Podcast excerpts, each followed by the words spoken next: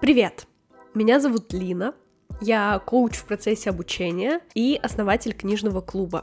Кстати, я хочу сразу сделать новость о том, что ко мне можно записаться на коуч-сессии, и это можно сделать через анкету предзаписи, ссылку на которую я оставлю в описании. Там нужно указать просто имя, фамилию, свои данные, свой запрос, и дальше будет бесплатная вводная сессия, на которой мы сможем обсудить формат работы, понять, сходимся мы по ценностям, по запросам, и уже решить, будем ли работать вместе. Буду очень рада вас видеть на сессиях. Это что-то новое, интересное для меня. Я вся в предвкушении.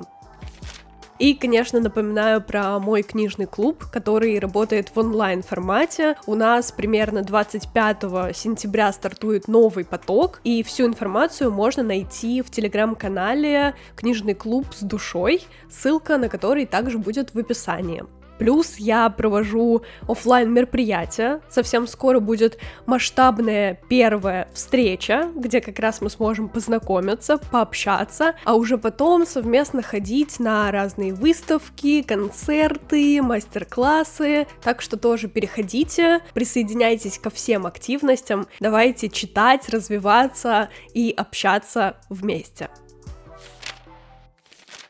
А сегодня мы разберем книгу, которая называется «Тело, еда, секс и тревога». С нетерпением буду про нее рассказывать, потому что первая часть меня очень сильно впечатлила. Еда вообще в нашей жизни как новая религия. И здесь скорее даже больше упор не на питание, а именно на общественное восприятие внешности других людей. И, конечно же, про бодипозитив, всякие пищевые привычки, но давайте разбираться постепенно.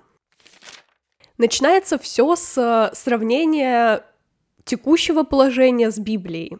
В целом о том, что люди тогда создавались нагими, то есть у них не было никакой одежды, но постепенно они сами ее создали.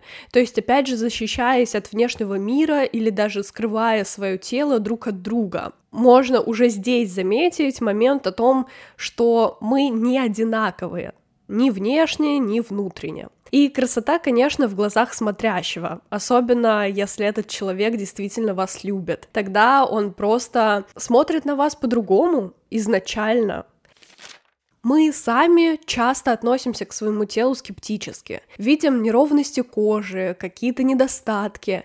Например, за фразой «я чувствую себя толстой» может скрываться уязвимость, потеря контроля, тревога, отвращение к себе.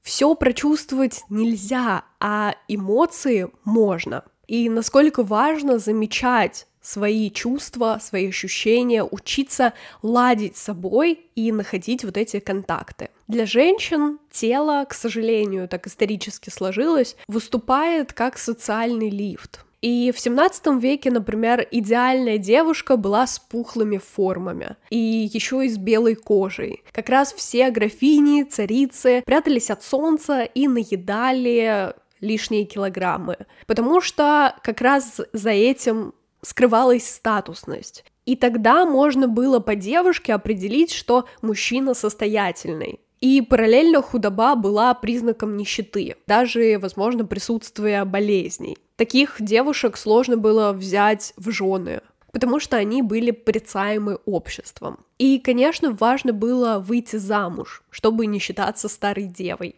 Далее в XIX веке появилась мода на худобу. Уже тогда это было про какую-то изящную красоту. И сейчас, в 21 веке, худоба все равно на первом месте как социальный статус. И потом уже здоровье. То есть как будто важно быть худой, чтобы визуально притягивать и нравиться людям вокруг просто потому, что это входит в какие-то тренды. И даже по этим пунктам можно понять, насколько общество влияет на закладываемые тренды.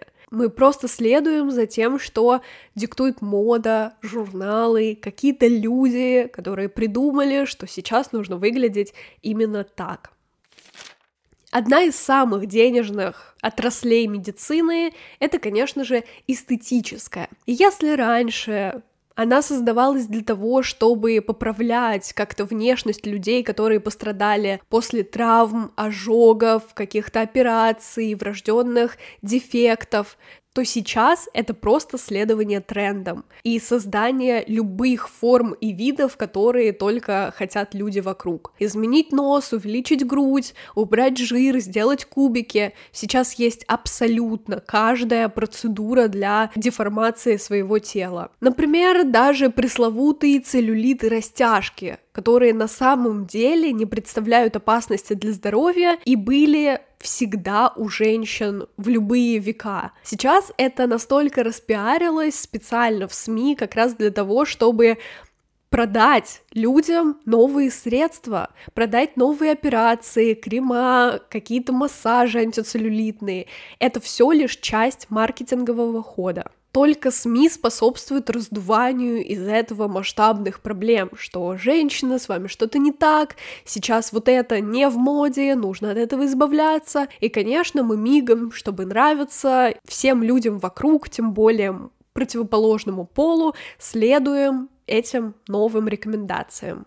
У женщин также есть еще и амулеты против старения. Вот это желание быть всегда модной, красивой, молодой. Это способствует развитию косметических брендов и средств, часть из которых просто плацебо. Но на деле все равно, даже если расценивать какой-нибудь крем антицеллюлитный или против старения как плацебо, нанося его на те части тела, которые нам не нравятся, это такой медитативный процесс, в котором мы можем влюбиться, то есть не принимая, например, свой нос, но намазывая на него крем, мы проявляем заботу и постепенно начинаем его принимать. Такой длительный процесс, но хотя бы что-то делаем для развития, так скажем, любви к своему телу. Поддерживая красоту и молодость, мы пытаемся нравиться мужчинам. Но самое интересное, что традиции-то у всех разные, и в книге, например, было про племя Вадабе, это африканское племя, где все строится по абсолютно противоположным понятиям. Конкурсы красоты не женские, а мужские и половая раскрепощенность для женщин именно. Это так странно было читать, как будто ты попадаешь в противоположный мир. Совершенно другая картинка, где ничего не порицается, где мужчины красятся, как-то красиво одеваются, чтобы нравиться девушкам. Удивительно, но и такое бывает. То есть насколько действительно общество влияет на наше существование и восприятие себя. Можно отнести это желание добиться партнера более властного с деньгами к тому периоду, когда у женщин вообще не было прав голоса, права иметь какое-то собственное имущество, и, конечно, приходилось очень сильно ужиматься, подстраиваться под любые нормы, лишь бы удержать рядом с собой мужчину. И законы вроде бы принимаются быстро, то есть сейчас у нас есть там право голоса, право иметь имущество, но традиции и уклад остается прежним. И сколько бы ни говорили, но все равно идти по карьерной лестнице мужчине по-прежнему намного легче, чем женщинам. И есть стереотип по-прежнему про попадание куда-то вверх через постель. Внешность все так же играет важную роль. И сторонники бодипозитива который сложно приживается в России, призывают не столько к любви к телу, сколько к изъятию темы тела из общественного фокуса вообще. Но на деле насколько важно поговорить о теле и особенно принять свое отражение в зеркале. У полных людей, которых как раз часто относят к бодипозитиву, хотя лично мое мнение, я всегда считала, что бодипозитив — это про принятие любого тела, и что изначально это было не про полных людей, не про какой-то вес конкретный, а про свои внешние изюминки. То есть если у человека бледная кожа, там, альбиносы те же, чтобы ты принимал себя. И вот это бодипозитив, когда ты просто, неважно, как ты отличаешься от других, принимаешь свое отражение. Но сейчас автор концентрируется именно на лишнем весе. Так называемым. Говорит про травлю частую, потому что над полными людьми много смеются, в детстве их очень жестко травят, издеваются, и насколько это сложно переносить вообще морально и физически. Но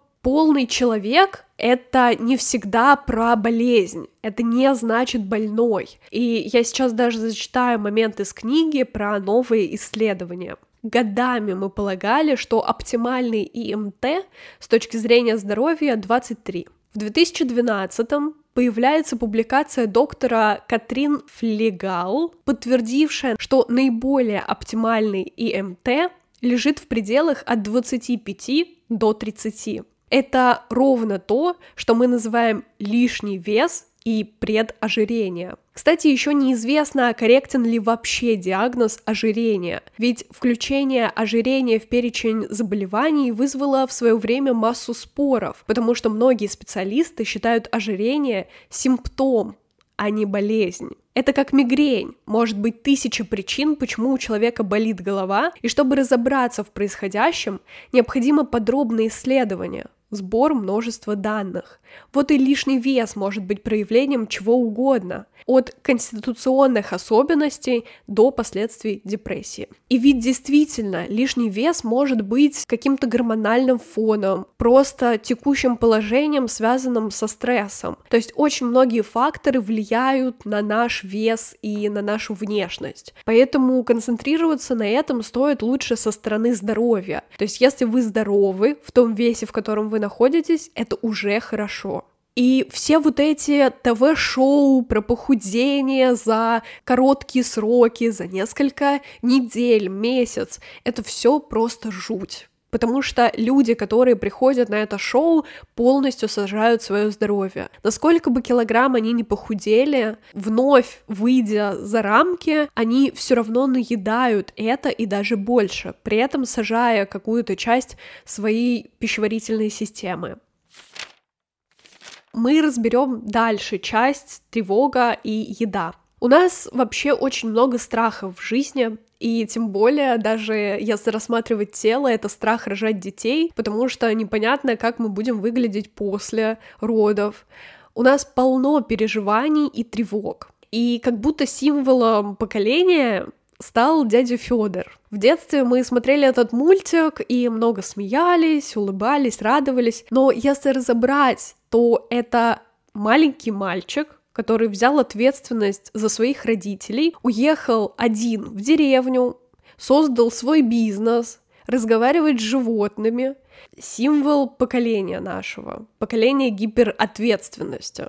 То есть сейчас как будто в подростках можно увидеть эту легкость и беззаботность, они как будто ничего не боятся. А сравнивая со своими сверстниками, я замечаю, насколько у нас все равно есть ощущение гиперответственность, опека, перфекционизм, синдром самозванца, а у людей, которые помладше, на самом деле как будто этого всего нет, нет рамок рассматривая все эти тревоги, переживания насчет тела, внешнего вида, можно сказать о том, что у нас в любом случае есть момент сейчас. И как бы мы не хотели измениться, нужно это делать, если хочется, да, но в рамках разумного, конечно же. И в любом случае принять свое отражение, которое вы видите в зеркале.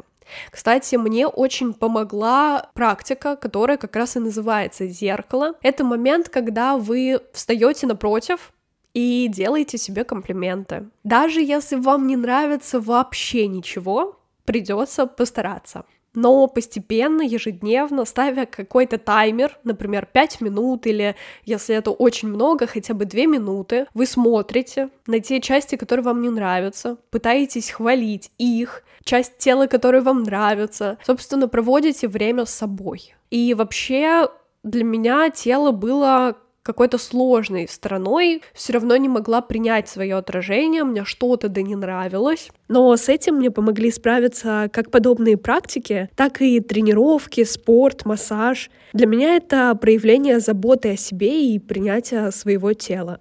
И с этой заботой мне помогает справляться фитмост, Я пользуюсь этим приложением уже практически год. Фитмост объединили более двух тысяч фитнес-клубов, студий, салонов красоты в один абонемент, чтобы можно было найти тренировку, маникюр, массаж и даже прогулку на саббордах рядом с домом в любом месте и в любое время. Кстати, вводя промокод Лина большими буквами в приложении, его можно установить по ссылке в описании, вы получите скидку 15% на первый абонемент. Я продублирую промокод и все условия в описании, так что переходи, устанавливай приложение и давай заботиться о своем теле вместе с Фитмост. Еще важная цитата, которую хотелось тоже прочесть. Здесь вообще просто можно закрыть глазки и прочувствовать это как медитацию. Да, помощь и сочувствие к себе не распространены в нашей культуре. Многих из нас этому не учили. Поэтому так важно находиться среди людей, которые вас поддерживают, и держаться подальше от мест, где разбрасывают семена ненависти к себе. Самокритика не решает ни одну из проблем, для которых она якобы существует. Более того, она отнимает столько времени и сил, что на полезные действия их просто не остается. Фраза «полюби себя» звучит банально и избито. Но если в вашей жизни не случилось безусловной любви, не было того, кто дал вам принятие и понимание, попробуйте стать для себя тем, кого вам не хватало, когда вы были ребенком. Разговаривайте с собой так, как бы вы говорили с лучшим другом или с любимым человеком. Может, сразу у вас это и не получится, у кого-то на борьбу с внутренним критиком уходят годы, но остановить собственную попытку можете лишь вы. Найти взаимопонимание со своим телом – очень важный шаг на пути к примирению с собой. Но этот шаг даст вам силы для действительно важных вещей. Это, правда, казалось бы, такая простая вещь — принять себя, полюбить, но на деле это действительно то, с чего стоит начать. И поговорим мы еще и про еду, потому что тоже эта тема меня касается и трогает. Начнем, наверное, с анорексии. Это, конечно, самое страшное заболевание, с которым сложно работать, и оно проистекает с самым большим количеством летальных исходов. Как сложно лечить людей, потому что они боятся поправиться, но первый шаг к тому, чтобы выздороветь и излечиться от этого, это начать есть. Замкнутый круг получается. И, конечно, в этом случае стоит обращаться сразу к специалистам. Можно задать вопрос, неужели эти люди не видят, что они худые? Но они видят, но не чувствуют. И это очень сложно объяснить. Наверное, это не понять людям, которые это не проживали, не чувствовали, но люди, страдающие анорексией, они привыкают к голоду. Они могут не есть э, днями, и переносят это все легко, то есть для них это как привычка. Плюс э, любая травма, любое какое-то извне событие на них накладывает отпечаток на состояние и, собственно, ухудшает еще больше. Также помимо анорексии есть еще и компульсивное переедание, когда что-то случается, и ты не знаешь, как выместить эти чувства, а просто заедаешь это все. Психика ищет способ расслабиться и как раз видит тот самый привычный. Как правильно с этим справляться, это, конечно, работа с головой в первую очередь, чтобы психологические, физические и ситуационные факторы, которые провоцируют эти эпизоды, замечать, научиться это все отслеживать и потом уже контролировать. И, конечно, еще одно из таких направлений это булимия диеты и срывы, тоже такой круговорот, тревога, голодание, переедание, вина, очищение. И это все очень сложно и очень страшно даже, потому что действительно здесь про осознанность, которой нам часто не хватает, которая у нас не закладывалась там детством, но важно обращаться к специалисту, как бы наращивая в себе эти возможности отслеживать ощущения, чувства и в процессе там задавая себе вопросы, хочу ли я есть. Все эти диеты, правильное питание — это популярный тренд.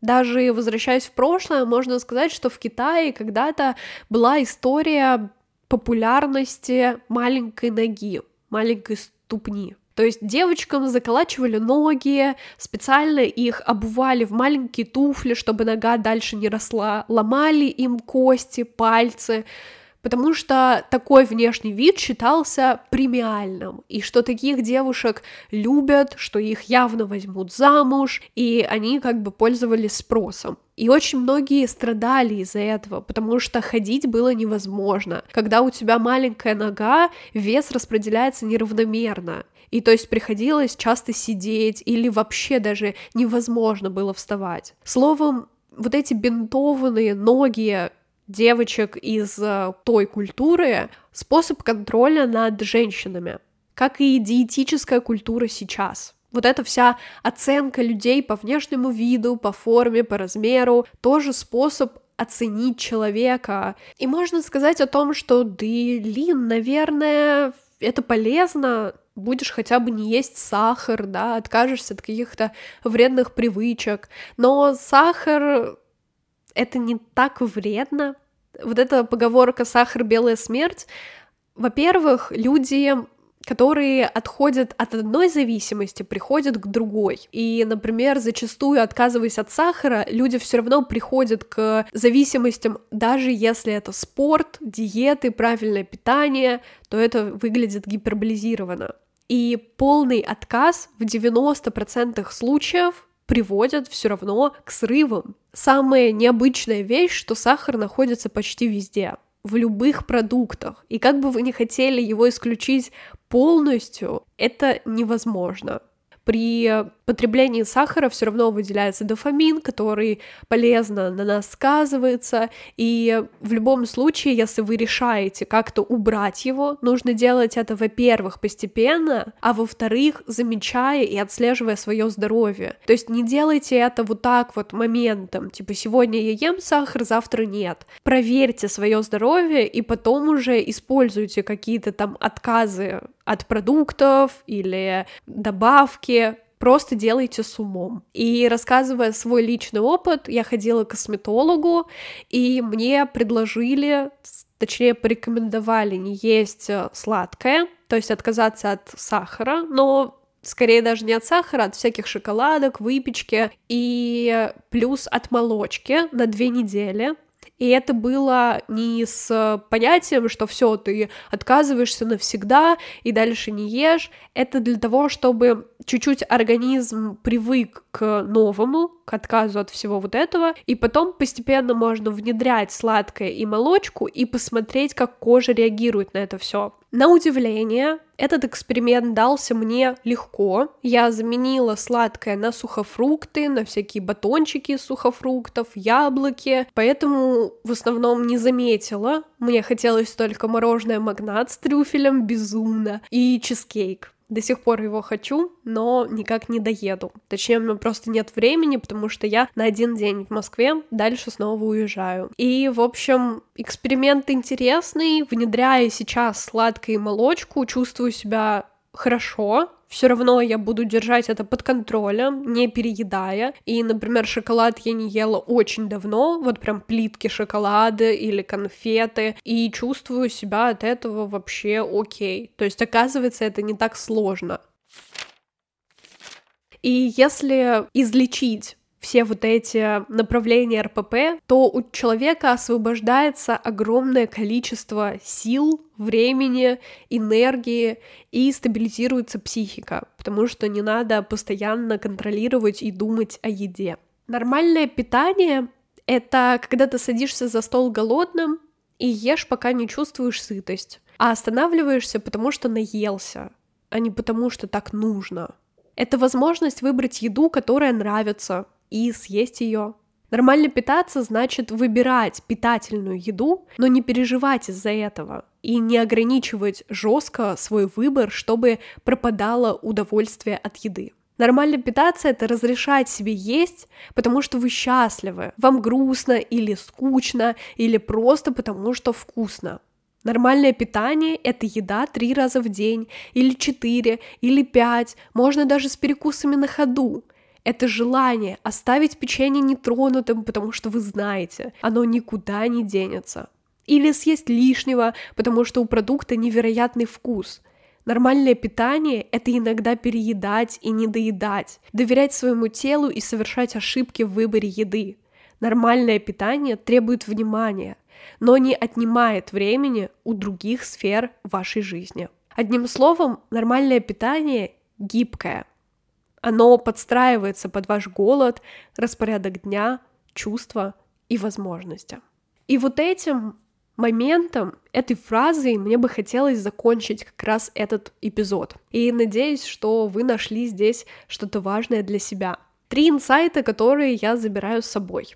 Во-первых, это точно та мысль о том, что исторически сложилось э, состояние красоты, вот эти общественные нормы и стандарты. Я даже не задумывалась об этом раньше, что было популярно быть полным, потом худым, снова полным, снова худым. Насколько все-таки это все закладывается в СМИ и других источниках точно забираю ощущение себя и контроль над своим питанием, но не тотальный, а вот такой, как в последней фразе, что ты можешь переедать, но не корить себя за это, можешь не доедать, в общем, прислушиваешься к себе и ешь так, как тебе хочется. И определенно я забираю с собой принятие себя и своего тела в любых его проявлениях и форматах. То есть сначала нужно полюбить свое тело, а потом уже работать над ним. Можно также заниматься спортом, доводить до идеала, качать пресс, попу, все что угодно.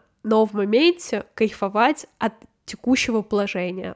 Есть только момент сейчас. Интересно, что вы вынесли, поделитесь своими инсайтами. Я всегда рада обратной связи. Ее можно оставить либо в комментариях, либо в телеграм-канале. Переходите, ссылка в описании, называется «Душевный уголок». И, конечно, подписывайтесь на все соцсети, вступайте в книжный клуб, будем читать и вот так вот разбирать книги вместе. Спасибо за прослушивание. Подписывайся на подкаст, ставь оценки на той платформе, где ты его слушаешь, сердечко на Яндекс Музыке, звездочки на Apple подкастах и рассказывай об этом эпизоде друзьям. А мы услышимся на следующей неделе. Пока-пока.